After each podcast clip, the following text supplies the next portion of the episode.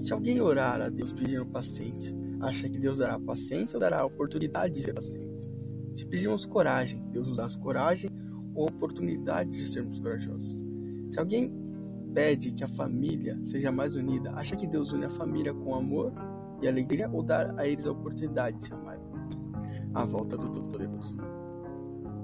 Muitas vezes nós pedimos mudanças, nós oramos pedindo mudança a Deus, mas onde está de fato a mudança? Onde está de fato aquilo que traz um novo? As oportunidades nossa. Será que nós só pedimos e não tomamos uma ação? Será que nós só pedimos e não vemos as oportunidades que são nos dadas para que haja mudança? A todo momento temos a oportunidade. A todo momento temos a oportunidade de ser diferente, de construir uma história, de viver o novo. Mas depende tudo de nós. As nossas ações. Temos várias oportunidades, mas a ação depende de nós. Se não tomarmos uma atitude, se não vivermos essa atitude, nunca iremos mudar. Nunca nos tornaremos aquilo que queremos ser. E isso é frustrante. Porque a gente não quer que dependa de nós, mas depende de nós.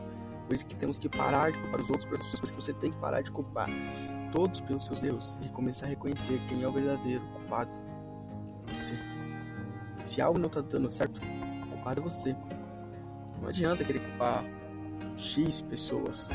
No fim, você vai descobrir quem é o culpado. Você vai ver que era tudo sua culpa. E não vai ter mais ninguém para você culpar. Não vai ter mais ninguém para você dizer.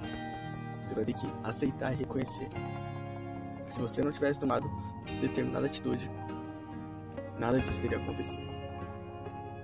Então, reconheça os momentos de mudança e mude eles. Não deixe para depois. Você só pode mudar o presente. O futuro não existe, o passado tá muito não dá para mudar.